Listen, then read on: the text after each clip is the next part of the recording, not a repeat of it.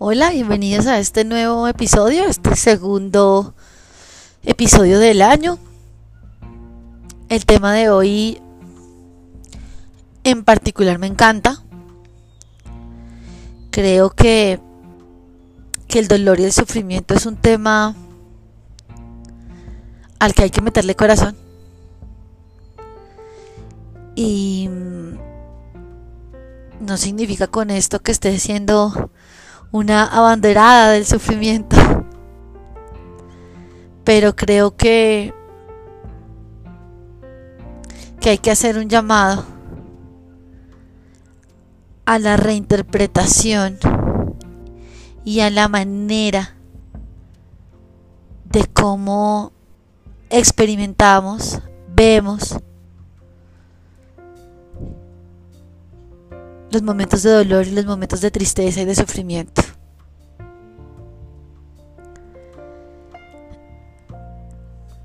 Esto porque porque fíjense que en los encuentros vitales, que son las sesiones uno hay uno que, que yo manejo, en estos encuentros hay preguntas como esta. Joyce, ¿cómo hago para no sentir esto? Joyce, ¿cómo hago para que deje de doler? Joyce, ¿por, ¿por qué no puede ser de otra manera?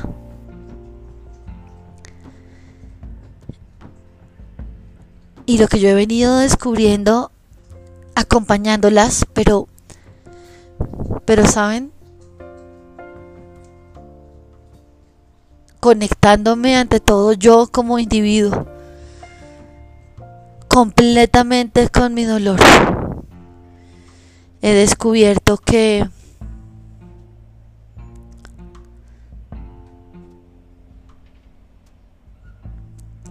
que es una parte necesaria, indispensable de la vida. Estaba escuchando el otro día a María Alonso Push Y, él habla delicioso además, ¿no? Como con, ejemplos, con, con historias, me encanta escucharlo. Y decía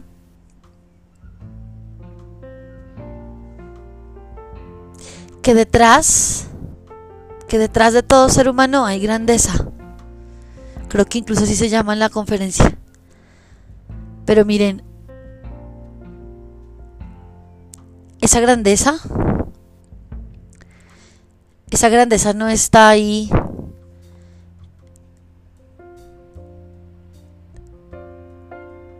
porque sí. Esa grandeza necesita ser vista, necesita ser descubierta. Esa grandeza está, está ahí para, para ser masticada, saboreada por cada uno de nosotros. Y se me viene a la mente esta otra, esta otra frase de otro, otro gran maestro que me gusta leer mucho y escuchar, a Borja Vilaseca, y decía que cuando se encontraba a alguien tranquilo, feliz, como estable, como, como muy bien, le preguntaba, ven, ven acá, cuéntame qué te pasó a ti. Porque esa grandeza y es la tarea del ser humano. Esa tarea es coger esa grandeza de la que habla María Alonso y pulirla. Y para eso hay que tener intención, amor activo, fe activa, autorreflexión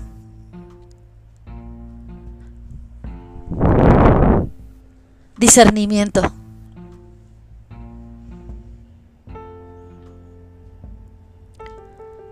Porque no nos enseñaron a, a pulirnos, no nos enseñaron a construirnos, nos enseñaron a obedecer.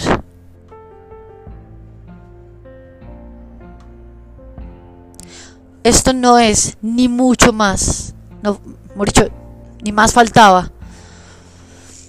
Una crítica o, algo a la maternidad, ¿no? Pero fíjate cómo todos, todos, estamos siendo educados simplemente para pertenecer a un sistema que quiere que nos comportemos de ciertas maneras, que hagamos ciertas cosas, que respondamos de ciertas maneras, que tengamos determinados comportamientos en determinados sitios. Y hay básicamente conocimiento. Una educación que está simplemente basada en querer que seamos iguales.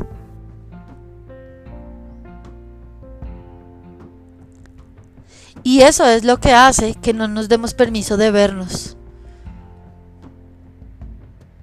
Fíjate que como, como padres, cuántas veces no digas eso, no hagas eso, no hables de esa manera, acá se habla pasito, acá no se grita.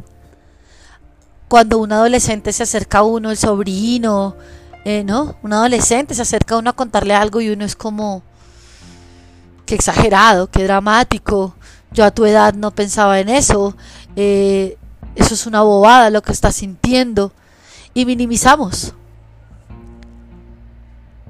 Y yo creo que el dolor más grande que tenemos como humanidad es que precisamente la educación que estamos teniendo nos hace olvidarnos de la humanidad que somos. Y entonces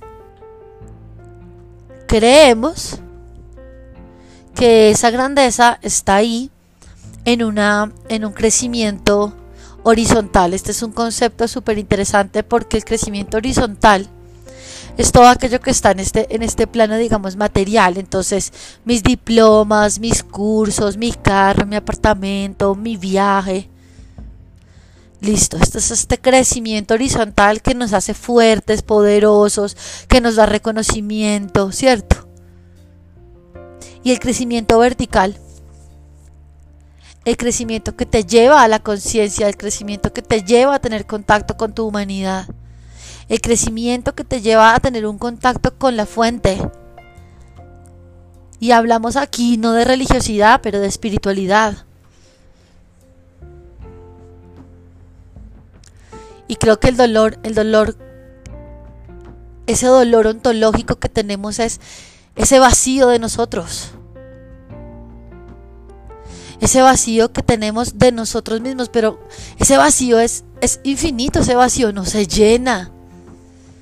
Ese vacío tú puedes tener carro, carro, carro, casa, beca, viajar a países, sino, mejor dicho, inimaginables, tener el cuerpo más espectacular, el cargo más grande, la cuenta más, más jugosa. Y sigue habiendo algo adentro. Sigue habiendo esa sensación de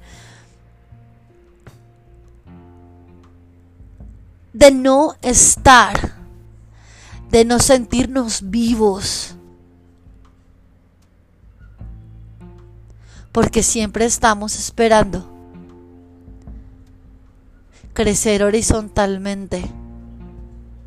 Siempre estamos creyendo que tenemos que saber más, leer más libros, tener más diplomas, hacer más cosas, mostrarnos más.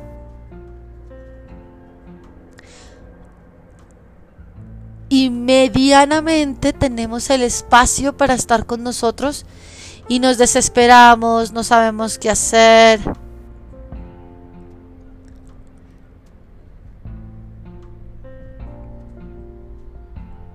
Porque estamos vacíos de nosotros. Y a mi modo de ver, esto viene de esta educación simplemente basada en, en querer que nos preparemos para crecer horizontalmente, pero no nos preparan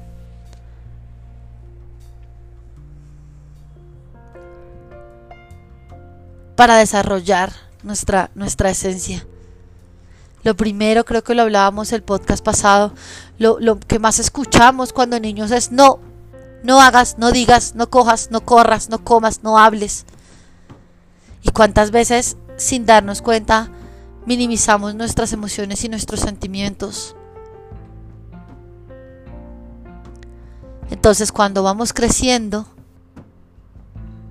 no sabemos qué hacer. Porque nos enseñaron a que el mundo nos dice cómo es que tenemos que comportarnos, que tenemos que comer. Entonces de chiquitos aprendemos que el mismo entorno nos dice, aquí se puede sonreír, aquí no, aquí se puede comer esto, aquí no, aquí te puedes vestir de esta manera, aquí no. Y evidentemente las profesiones, claro, son algo que se desarrollan pues para que el sistema funcione, ¿no? Por supuesto, el sistema en el que vivimos. Unos tendrán que ser abogados, unos tendrán que ser ingenieros. Pero es que yo no puedo ser un gran empresario si no soy antes un gran ser humano. Yo no puedo ser un buen médico si no soy antes un buen ser humano. Yo no soy un buen terapeuta si yo no soy primero un buen ser humano. Yo no soy un buen maestro si primero no soy un buen ser humano. Y con bueno significa que cumpla las, los, los, ¿cómo se dice? Las etiquetas de lo que significa bueno. Con buen ser humano me refiero a un ser humano en conexión consigo mismo, honrando su esencia, alabando su integridad. Y ese es un ser humano al que desde chiquito tenemos que empezar a, a no condicionarlo porque eso es lo que hace que estemos en tanto rechazo al dolor. No nos dejaron, no nos enseñaron a saber qué hacer cuando lloramos, a, saber qué hacer cuando estamos tristes. No nos enseñaron a, a permitirnos sentir rabia, tristeza, amargura. Nos hicieron creer que eso está mal. Que no perdamos tiempo en eso. Y hay todas estas frases tú, Dios quiere que seas feliz. No, por supuesto que Dios quiere que tú te goces esta vida en plenitud, pero eso no significa que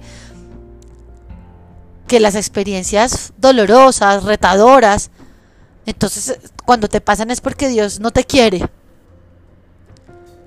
Claro, Dios quiere que sea feliz significa Dios quiere que te honres, Dios quiere que te celebres como sea, eh, digamos, tu, la manera en cómo ves a Dios, ¿no? Pero, pero toda esta, esta falsa oda a la felicidad creo que nos mantiene alejados de disfrutar de veras de la felicidad. De la felicidad de poder levantarnos y sentir el corazón latir, la sangre fluyendo. El gozo que se siente poder aceptar, entender oiga, estoy triste, esto me duele. El poder verlo, reflexionarlo, observarlo. El tener la capacidad de reparar, eso no nos enseñan. Estamos en un sistema competitivo, en un sistema donde no llores, no llores, no llores, no llores, no llores. No, el otro día creo que también lo mencioné y, y me decía él, la amo, profundamente la amo y todo el mundo me dice que, que se lo pierde ella, que, ¿no? ¿Qué hago? Que es que es tan fácil, pues decirle que la amas. Pero es que me va a ver como un bobo, yo creo que bobo. Bobo es el sistema que quiere que a estas alturas del partido porque yo creo que ha habido un gran camino de despertar. Sigamos creyendo las palabras soeces, las sandeces que quiere que nos creamos. Que el más fuerte es el que más hiere, que el mejor líder es el que más impone. Y yo creo que la conexión con el dolor puede ser una herramienta transformadora. Creo que permitirte llorar tu tristeza. Mira que a veces uno pelea con la pareja y le dicen algo, ¿no? Algo que de pronto está un poco salido de tono. Y como nosotros no queremos sentir el dolor, entonces yo no le quiero demostrar al otro que me dolió lo que me dijo. Entonces lo que hago es ponerme súper a la defensiva, ponerme en mi máscara de yo soy más fuerte que tú, entonces te jodo más, te lastimo más. Y es una competencia de dos egos que están completamente dolidos. ¿Y qué pasaría? ¿Qué pasaría si yo me permitiera por un instante derrumbarme en lo que me estás diciendo me está lastimando? No me tengo que defender de ti. Solo quiero que sepas que me estás lastimando. Y abrir mi corazón a ser completa, completamente vulnerable. Y decirle, ¿sabes que hablamos luego? Y dejarme ir al llanto. Y yo creo que más de uno que escucha eso dice, pero qué tan boba, ¿no? Es decir, se va a dejar. Fíjate las voces, estoy convencida que muchos de nosotros, y, yo incluida, ¿cuántas veces ¿Usted no sabe quién soy yo acaso? ¿Usted cree que yo me lo voy a dejar montar de usted? Y la verdad es que estoy dolido adentro porque lo que me dijiste me lastimó. Pero yo no me puedo dejar, ¿cierto? ¿Y qué pasaría si yo colgara esa llamada? O si tomara distancia de ese encuentro en ese momento. Y me fuera en llanto. Diez, minuticos y lo dejara salir, en vez de quedarme eso dentro rompiendo mi corazón, dejara que las lágrimas me sanaran. Y mientras lloro poder decir, me duele porque, ok, me duele porque me estoy dando cuenta que lo que me está diciendo yo ya lo sabía y sé que él me lastima. Ah, ok, sé que me está doliendo porque estoy recordando algo tener la capacidad también de decir, sé que me duele porque es algo que sé que tengo que trabajar. Pero ese nivel, ese nivel de enfrentarte a tu dolor es supremamente transformador. Y si dejáramos de estar haciendo una oda a la felicidad, podríamos de verdad vivir en felicidad y no tratando de buscarla en cosas que de verdad nos la traen. Y yo creo que el dolor y el sufrimiento y todas estas emociones que catalogamos como negativas son la punta angular de una nueva educación que transforme. Educarnos los unos a los otros en respetar el sentimiento del otro, educarnos los unos a los otros en nuestras relaciones de pareja, con nuestros hijos, con nuestros amigos, en validar sus sentimientos, en validar sus emociones, en hacer como parte integral de la vida la rabia, el dolor, la insatisfacción, el desagrado y poder entender que son cosas que hacen que nos movamos, que cambiemos, que nos transformemos, que maduremos. No nos podemos quedar anclados en no queremos sufrir, en las preguntas que me hacen en los encuentros. No quiero sufrir, no quiero que me duela. Y esa resistencia hace que duela más. Joyce, pero ¿cómo lo olvido? No, no tienes que olvidarlo. Tienes que recordarlo con paz. Pero es que no puedo dejar de ver sus redes y ojalá desear que les vaya mal. No. El tema no es deja de ver sus redes, no tengas contacto, nunca más le hables, contacto cero, ¿no? Que está tan de moda. No.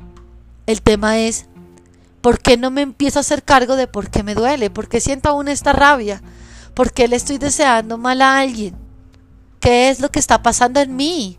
Y dejar de estar pensando en el afuera.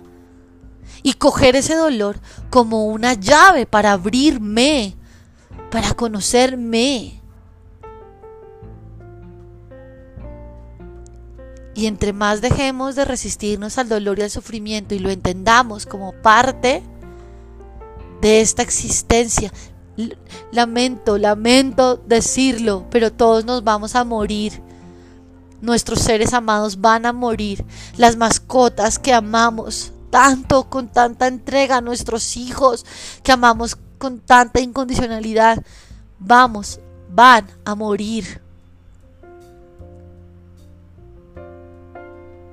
A veces en los trabajos los contratos se terminan. A veces en los trabajos a uno lo despiden. A veces las parejas que creemos que nos aman deciden irse con otras personas. A veces el cuerpo enferma y se deteriora en enfermedades que son traumáticas.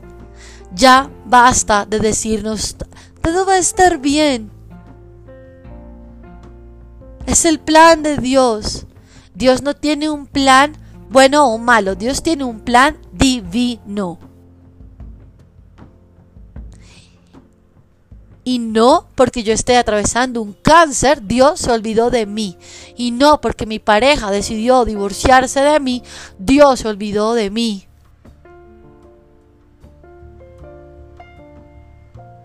No podemos dejar en manos de una divinidad que creemos castigadora, impositiva, el resultado de nuestra vida. El dolor, el dolor es parte, es parte. Mira, ¿qué es lo primero que pasa antes de que el bebé abra los ojos y llegue a este plano? Un dolor monumental o no, mamás. Después de ese dolor, tienen que quebrarse estructuras, tienen que romperse estructuras. Ya no nos vendamos más este falso positivismo. A veces, lamento, lamento decírnoslo, porque eso me lo digo a mí también. A veces no todo va a estar bien, no todo va a salir como queremos. En las familias peleamos, en las familias nos lastimamos. Los seres humanos nos mentimos. Pero sabes una cosa, también reparamos también amamos. También podemos transformarnos. Pero basta ya de creer que cuando algo no sale como queremos, como el guion dice, cuando algo medianamente nos hace doler el corazón, es que es, es el fin, es que no me lo merezco. No. Hay familias que tienen que ver a sus padres, a sus abuelos, deteriorarse por enfermedades terminales. Hay hijos que tienen que cuidar entre todos a su madre en una enfermedad degenerativa. Hay madres que lastimosamente tienen que ver morir sus hijos. A veces pasaste años en una compañía y de repente te dejaron ir. Te dijeron que ya no te necesitaban más. Esas cosas pasan. Hay un virus ahora que podemos pescar. Y no si somos hijos o no de Dios, y si rezaste o no, y si fuiste a misa o no, y si te arrodillaste y si rezaste mil rosarios, entonces te salvaste del COVID o del cáncer o del divorcio.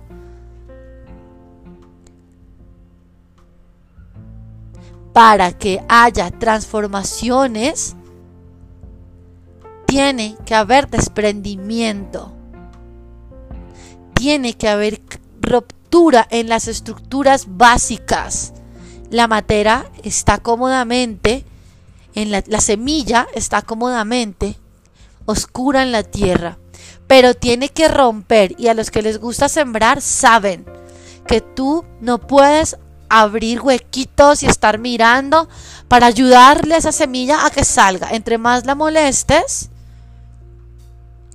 más le vas a dificultar su crecimiento. Tú no puedes ayudar a que un pajarito rompa la cáscara y nazca los que también les gusta estudiar la naturaleza, saben lo perjudicial que puede ser eso.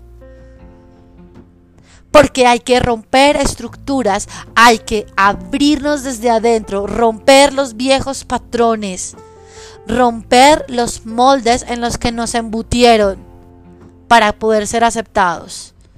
Y eso duele. Y para que las flores florezcan, tiene que llover y tiene que haber frío. Y luego se tiene que secar. Y el, palito se queda todo triste. Y hay que podar. La naturaleza se mueve, deja caer las hojas, las aguas se pegan contra las rocas, todo en la naturaleza se transforma. Seguir creyendo que todo tiene que ser perfecto en una falsa oda, a que todo tiene que ser perfectamente romántico. Tengo que tener, si no tengo pareja hay algo mal, si no tengo dinero hay algo mal, si no tengo eh, en este momento salud hay algo mal. No, hay momentos en la vida en que tenemos problemas de salud. Adelante. Hay momentos en la vida en que el dinero nos juega, se nos pone difícil. Pues adelante. Hay momentos en la vida en que nuestra relación de pareja nos cuesta un poco más. Pues adelante. A romper el cascarón, vamos.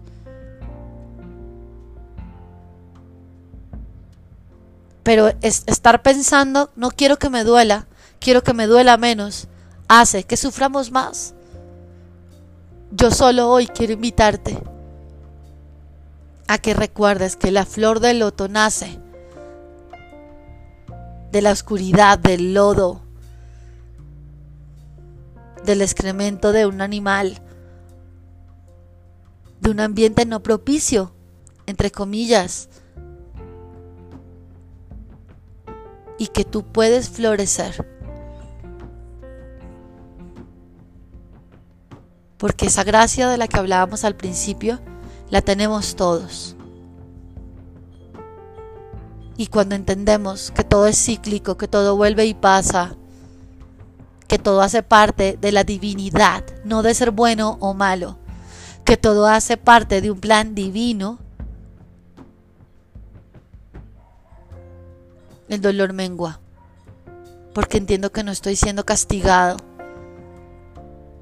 Y yo creo que esa es la invitación de hoy. Quiero decirte que lo que sea que estés pasando tiene un regalo, porque tú eres un regalo. Y que va a durar el tiempo que como tú en tu mente estés preparado para que dure, así va a durar. De pronto alguien necesita un duelo más largo que otro. De repente alguien necesita vivir una experiencia dolorosa durante bastante tiempo. ¿Sabes? Y, me pasa bastante. Porque como conozco tantas personas en esto, entendí que a veces juzgamos muchísimo, ¿no? Pero ¿qué hace allí estancada? ¿Por qué? ¿Cómo es posible? ¿Qué, qué, qué es lo que le pasa? Y sentimos como este rechazo. ¿Sabes una cosa? De pronto, ese es su proceso. De pronto está acá, viviendo esa experiencia de esa manera, no para que, para que la juzguemos, para que la aceptemos y la amemos. Y yo creo que si empezamos a educarnos nosotros mismos,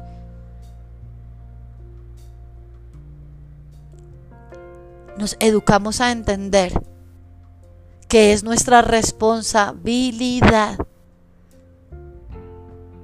tomar los momentos retadores para vernos, para reflexionar, para mirar a dónde me tengo que mover, qué tengo que hacer. Y yo creo que dejemos de, tenerle tanto miedo a esto del dolor, al llanto, a la rabia, a la ira. ¡Guau! Hace parte de que estamos vivos. La larva, los gusanos, hacen parte de ese ecosistema, hacen divino el parque.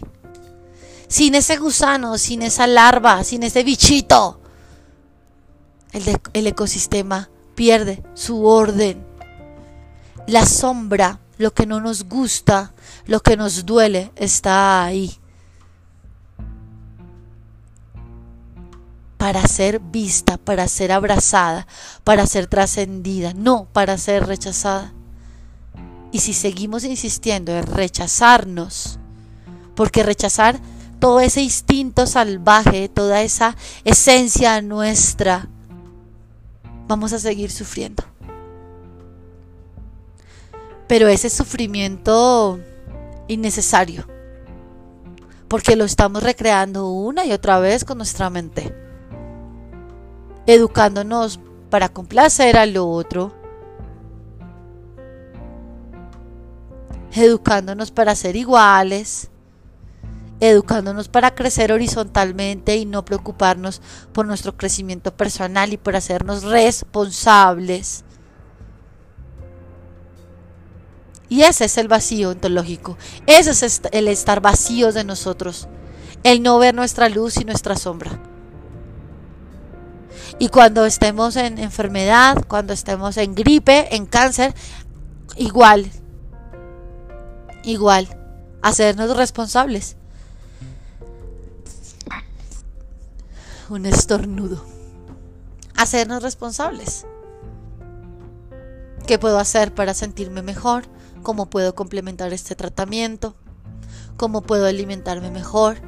¿Qué me está diciendo esta enfermedad? ¿Qué he descuidado de mí? Lo mismo en un duelo.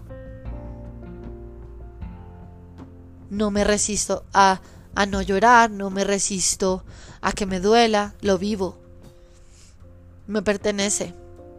No necesito ser acompañado, ni necesito que me digan que lo, que lo sienten. Necesito que me comprendan. Necesito sentirlo.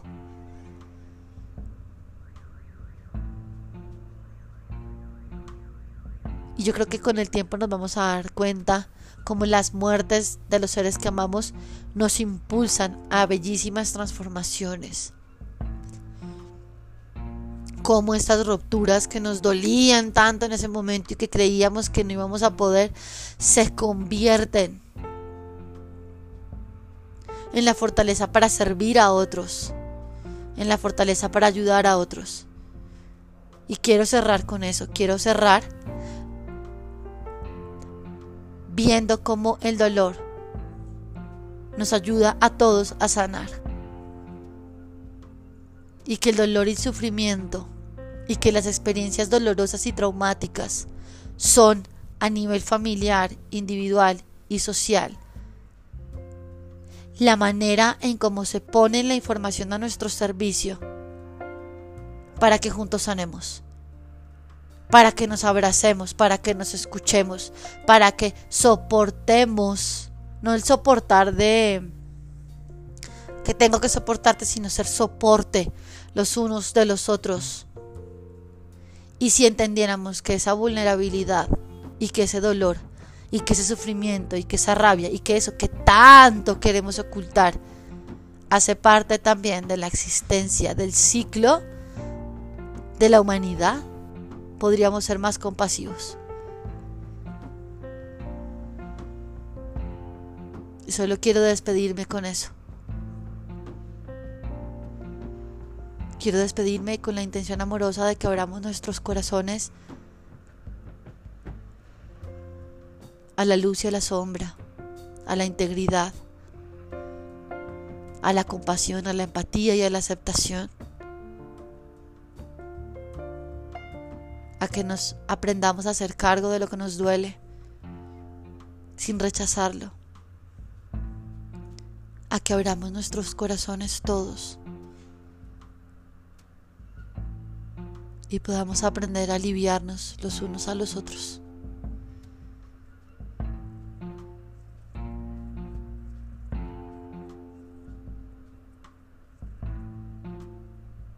Porque aquí vivino, venimos a vivir en humanidad. Tenemos que aprender a ser seres humanos, seres amorosos.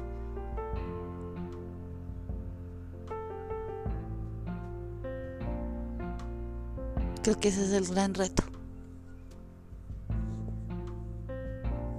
Sentirnos los unos a los otros sentir nuestra verdad.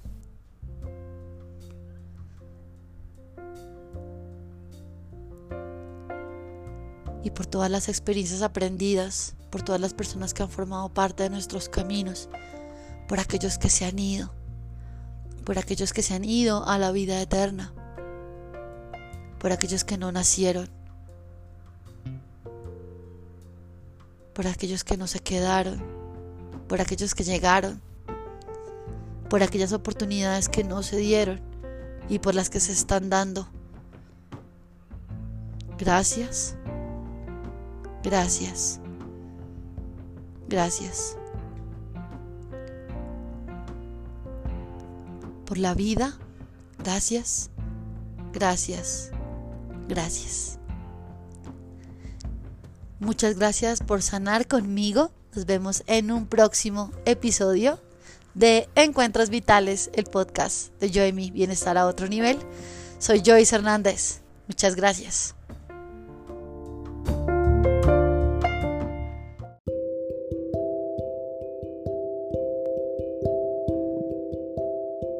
Hola, soy Joyce Hernández y esto es Encuentros Vitales, el podcast de Yo y mi bienestar a otro nivel. Bienvenidos.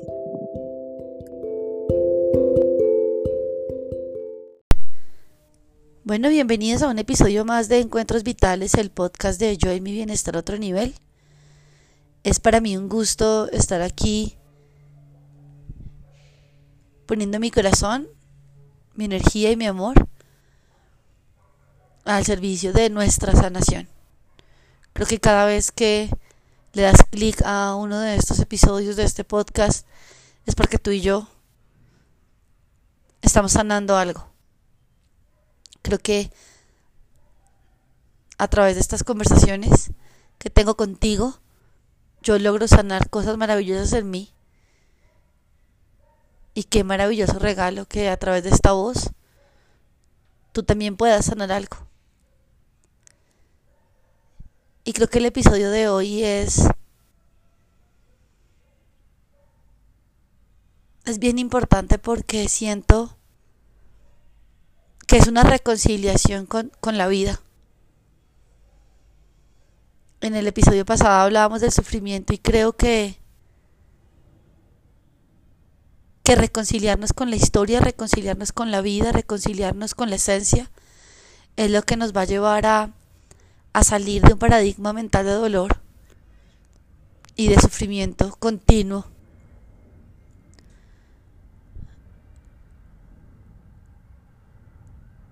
a un paradigma de la verdad y de la conciencia.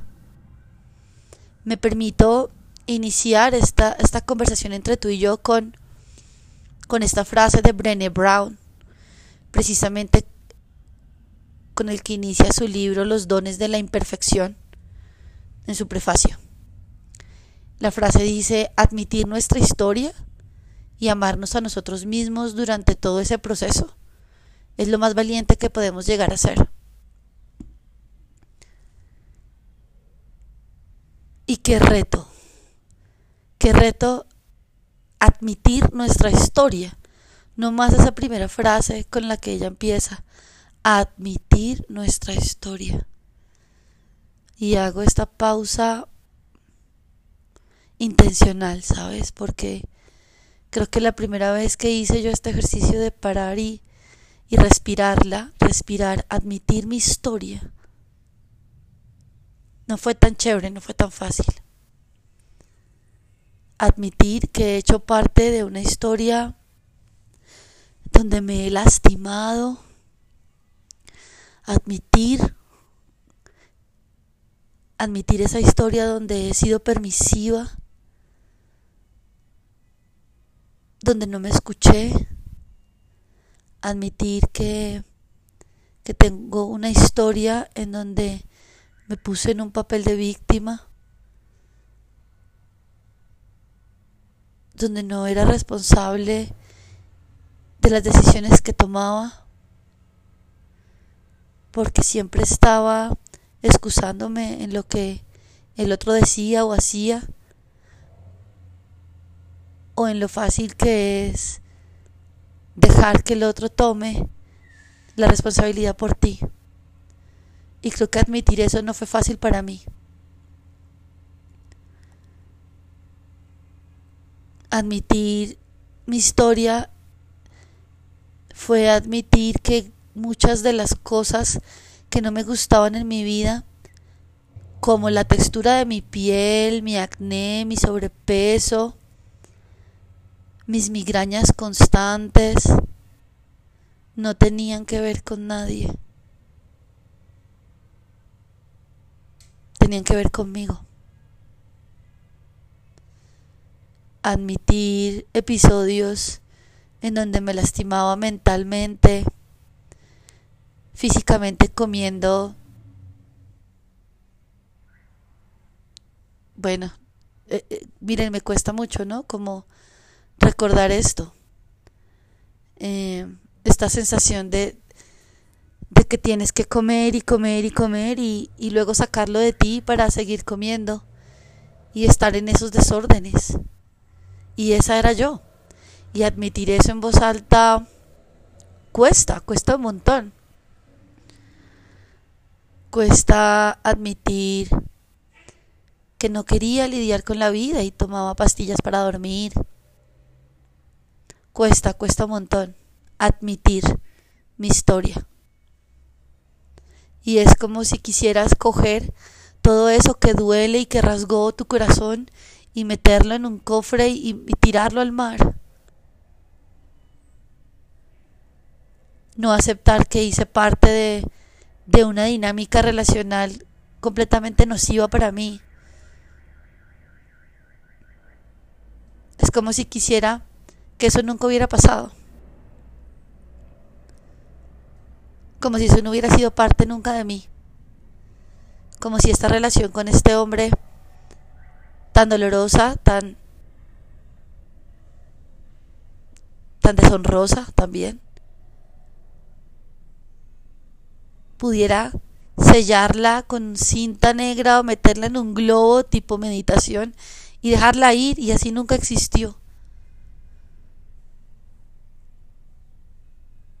Y no puedo hacer eso. No podemos hacer eso, no, no podemos hacer de cuenta que las cosas que pasaron en nuestra historia y que nuestra vida tiene unos episodios que no nos gustan, que nos duelen, que nos quebraron el alma, que permitimos que nos faltaran al respeto, que nos faltamos al respeto a nosotros mismos. Y cuando empecé a tener la valentía de de mirarme al espejo y decir, yo también soy eso, también soy esa mujer que aguantó estas situaciones en las que se puso. También soy parte, ¿no? Mi vida es eso. Años atrás, esos desórdenes alimenticios, esos estados de tristeza, eh, un apartamento oscuro con cajas de domicilio por todo lado, con la ropa tirada en el suelo. Eso pasó, eso pasó. Desorden emocional, desorden en la casa, desorden laboral, desorden económico. Eso pasó, ¿por qué no puedo admitirlo? Y qué bonito esto que ella dice, admitir nuestra historia y amarnos a nosotros mismos durante todo ese proceso es lo más valiente. Y es valiente aceptar que tuve que aprender, que me quebré, que me caí, que me dolió. Y que eso hace parte también de mi historia. Y aún así amarme. Eso es, eso es, ella lo dice, es lo más valiente que podemos llegar a ser. ¿Y cuánto nos cuesta amarnos a pesar de eso? Porque amarnos cuando logramos llegar a un punto en donde nuestra vida económica está más o menos estable, donde nuestra salud está más o menos estable, donde nuestra economía, trabajo, relaciones interpersonales están más o menos estables, pues es fácil decir me amo. Pero ¿y qué pasa cuando nos equivocamos en el trabajo? Cuando, cuando no, no tuvimos un consejo tan bueno para nuestros hijos y quizás gritamos y nos salimos de, de nuestros de nuestro centro. ¿Y qué pasa cuando lastimamos a los seres que amamos? Y de repente cuando empiezo un plan nutricional porque estoy tratando no solo de bajar de peso, sino por algún estado alterado de salud, necesito tener un plan nutricional estricto por mi salud y aún así fracaso, ¿no? Entre comillas. Y dejo de hacerlo. ¿Y qué pasa cuando en el trabajo me equivoco y, y procrastino? ¿Y qué pasa cuando me da pereza enfrentarme al computador y, y miento? Y le digo a alguien que no recibí el correo. ¿Y qué pasa cuando me da rabia todavía ver a mi pareja, qué sé yo, hablándose con, con alguna chica que, que me hace sentir insegura? ¿Y qué pasa cuando miro para atrás y todavía me duele? Porque es ahí cuando tenemos que amarnos para poder salir precisamente de allí. O si no, no voy a encontrar, no voy a poder ver el patrón de comportamiento en el que estoy ahondándome. Porque es que si yo niego todo esto, toda esta historia, todo esto vivido, si yo estoy en una lucha constante por negar, por tapar, todo esto que, que no amo de mí, que no me gusta de mí. ¿Dónde está mi identidad real? Entonces soy solo válido cuando las cosas salen bien.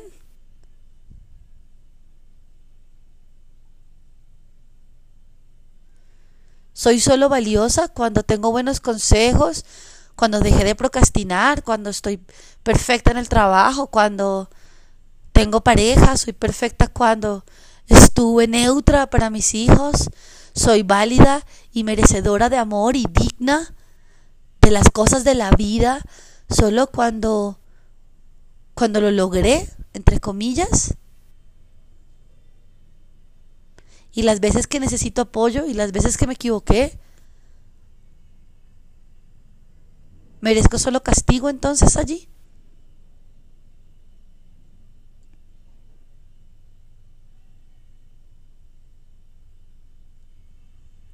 ¿Qué pasa si, si los gurús dicen que tengo que dormir seis horas mínimo, pero resulta que mi cuerpo necesita ocho? Que no puedo dejar de comer esto porque, porque me gusta, porque lo disfruto, pero entonces empiezo a negarme completamente en vez de empezar a tener una relación amable con la alimentación, con mis ritmos del sueño, ¿Por qué no empiezo a validarme? Y enfrentarme al espejo y entender que yo tengo unos ritmos diferentes a los de todo el mundo. Me costó años de práctica y me costó, y todavía me cuesta trabajo entender que tengo que amarme a pesar de... Y mirarme al espejo y decírmelo es una tarea diaria. Me amo a pesar de... Porque, porque si yo pretendo que ese hombre no hubiera existido en mi vida, que todos esos hábitos alimenticios, esos trastornos alimenticios no hubieran existido, que si yo pretendo que todo lo que pasó deje de existir para empezar a amarme, ese momento en el que me sienta digna de la vida, nunca va a llegar, porque es que eso pasó. ¿Y qué pasa los días que no tengo energía para hacer ejercicio? ¿Y qué pasa con los días en los que me apetece comerme un chocolate? ¿Y qué pasa con los días en los que no quiero oír a mi pareja y quiero estar sola? ¿Y qué pasa con los días en los que necesito espacio de mis hijos? ¿Soy un demonio por eso? En los que me tengo que permitir no atender a alguien porque necesito atenderme a mí, porque necesito lidiar con mis pensamientos.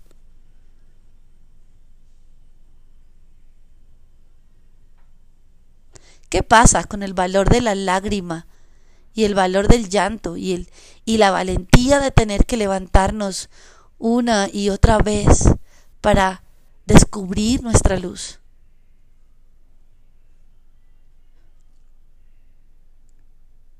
¿Qué pasa? ¿Por qué no?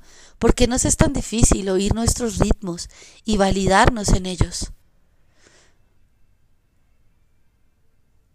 ¿Por qué nos da vergüenza aceptar lo que nos pasa?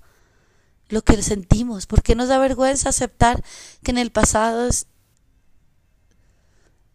no sé, permitimos, no sabíamos, no podíamos? Hoy la invitación es esta, admitir nuestra historia y amarnos a pesar de ella.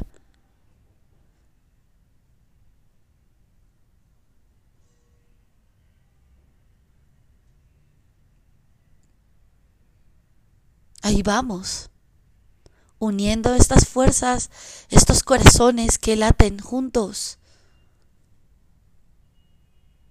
Ahí vamos, unidos como humanidad, resolviéndonos, amándonos, escuchándonos. Pero no, pero no desde el ego, no desde tienes que hacer lo que yo hice.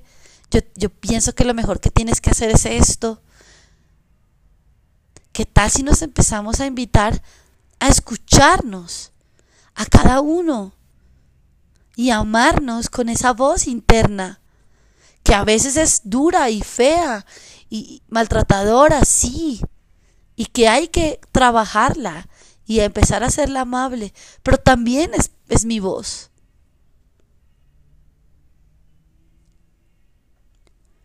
Y amarnos a pesar de. amarnos a pesar de, amarnos a pesar de, de que hoy me costó un poco más,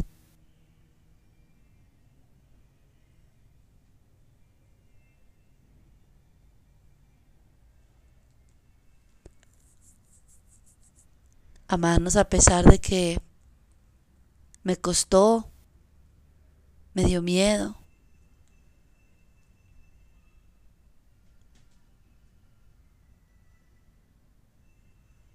y dejar de sufrir por no ser perfectos. Dejar de creernos el cuento de que tenemos que ser de cierta manera, pensar de cierta manera, actuar de cierta manera. Yo creo que ahí dejamos de sufrir. Cuando aceptamos esto, esto es lo que somos. Esta es la grandeza que hay en mí, te la presento. Y con grandeza me refiero al paquete completo. a mis dichas, mis gozos, mis habilidades, mis dones y mis temores más profundos, mi historia, mis desencuentros.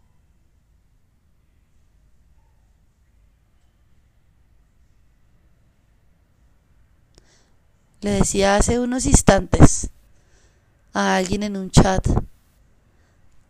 gente que nos diga lo que queremos oír es fácil de encontrar pero gente que nos rete a, escucharnos a nosotros mismos es lo que vale la pena.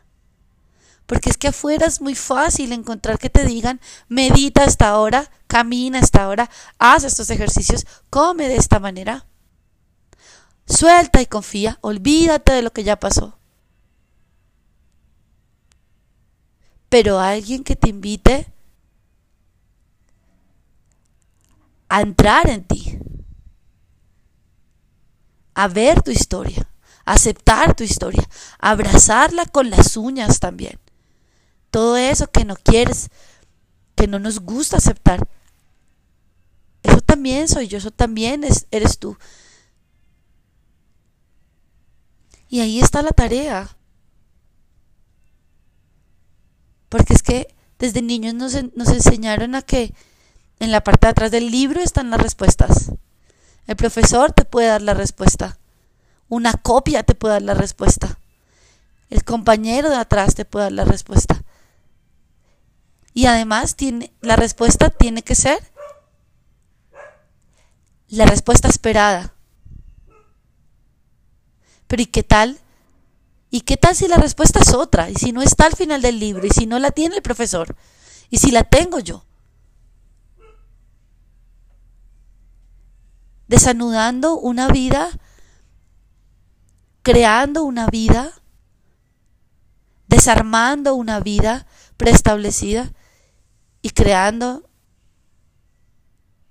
la que nos honre, con todo, con todo el paquete. Y eso requiere valentía. Y es lo que dice Brené Brown, es lo más valiente que podemos llegar a ser.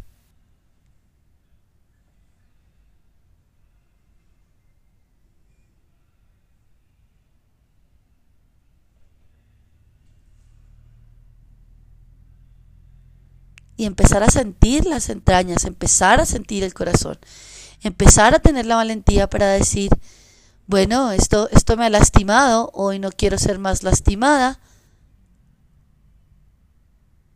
esto me duele,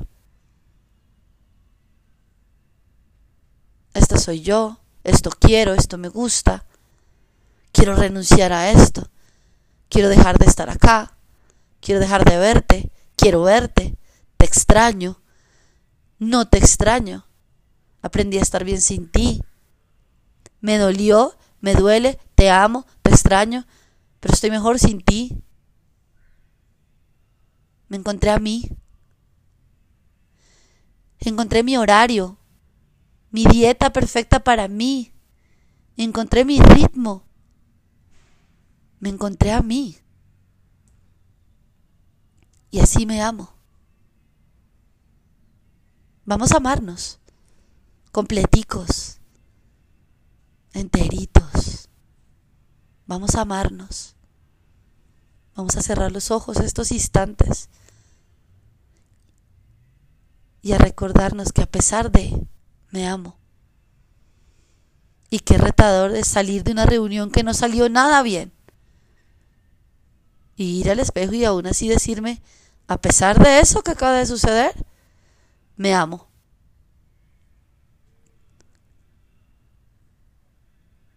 Y claro, ahí en ese amor empieza la transformación.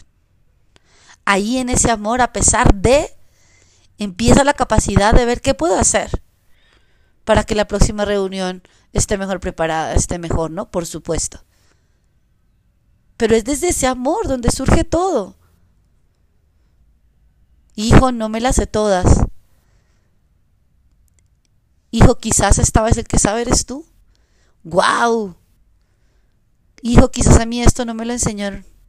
No lo sé hacer de esta manera. Te veo, te escucho. Estoy aquí en mi humanidad para ti. Hijo, a pesar de que me equivoco, te amo. Soy tu madre. Y a pesar de que no me las sé todas, te amo y estoy haciendo todo para ser la mejor mamá posible. Wow. Y tener la valentía de mirarme al espejo y recordarme, a pesar de que me equivoqué, me amo.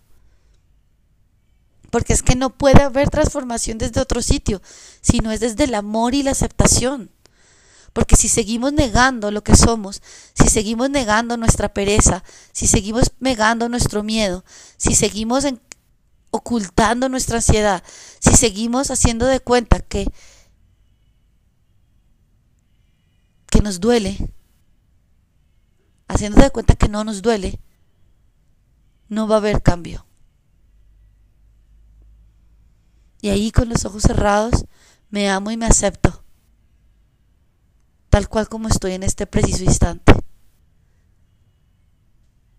Me amo y me acepto, tal cual como soy en este preciso instante.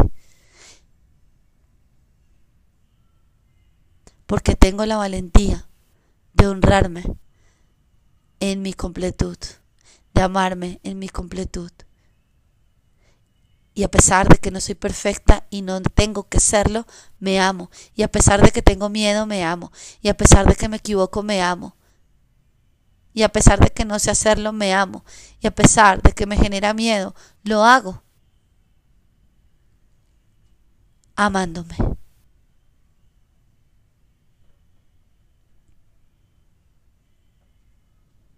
A pesar de me amo. Y dejemos de, de negar, de tapar el ego, de querer ocultar nuestro ego, nuestros, nuestros celos, nuestras envidias. Es natural. Miremoslas con amor. Abracémoslas, respetémoslas. No hay otra forma de trascenderlas. Al ego no hay que someterlo, al ego no hay que querer taparlo. El ego va para par contigo. El miedo va para par contigo. La ansiedad va para par contigo. Va contigo andando. Porque es que es desgarrador, agotador, desempoderante. Querer hacer de cuenta que eso, que esa sombra, que ese miedo, que ese ego, que esos celos, que esa envidia, que esa incapacidad que a veces sentimos, que esa pereza, no está allí.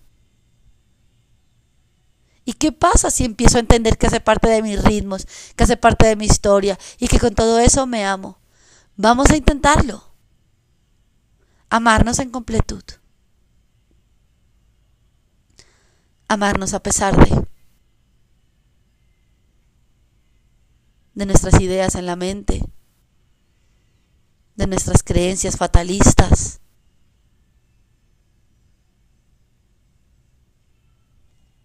igual me amo.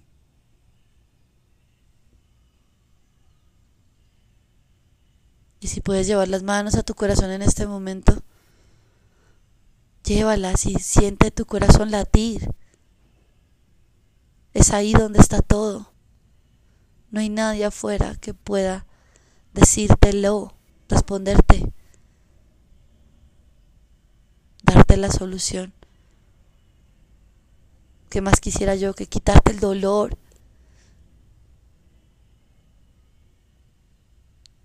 ¿Qué más quisiera yo que hacer? Que no te perturbara más, que no te inquietara más, que hubiera un botón para que aquellos que te lastimaron no lo hicieran. ¿Qué más quisiera yo que evitarte el dolor de ese duelo, de esa pérdida, de ese abandono, de esa relación donde te sentiste pequeñita, de ese aborto, de esa pérdida, de ese padre que gritaba, de esa madre que gritaba. ¿Cómo quisiera quitarte ese recuerdo y que no doliera más?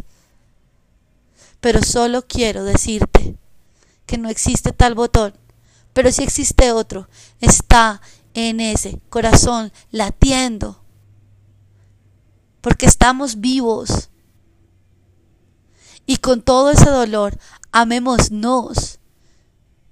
Y con toda esa historia, amémonos. Con valentía, con orgullo porque no hay nada, no hay nada que pueda hacer que no seamos merecedoras del gozo de estar vivos, de disfrutar de la chispa divina. Siente cómo late ese corazón. Es un milagro que está allí latiendo. Y no hay nada, nada que pueda hacer que no seas digno de este amor universal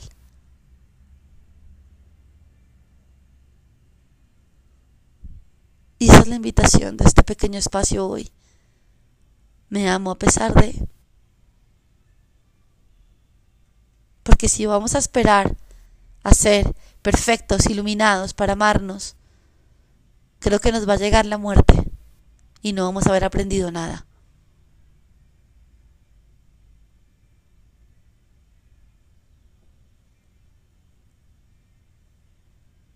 Nada. Y que se abran los corazones, que se abran grande, que se abran grande. Estos corazones y latan, latan con el latido de la tierra del universo.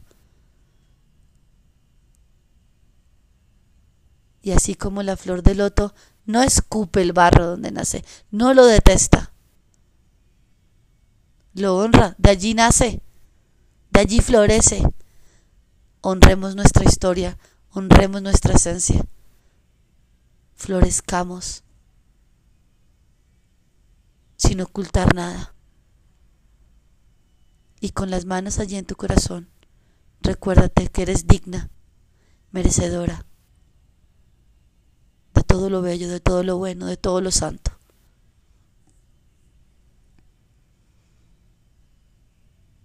Somos merecedores, somos merecedoras de todo lo bello, de todo lo bueno, de todo lo santo.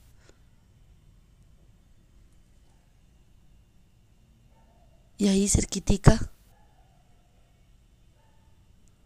cerquitica, cerquitica, recuérdate una y otra vez.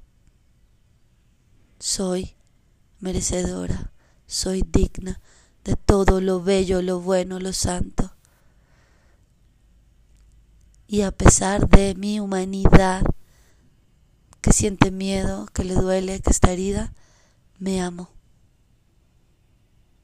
Profunda, incondicional, infinitamente, me amo. Me amo. Me amo.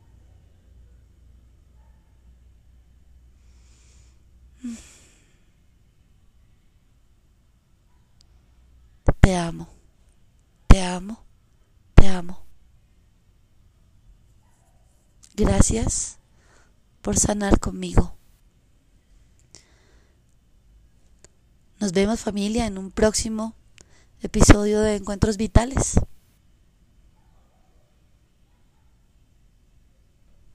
Soy Joyce Hernández. Gracias. Gracias.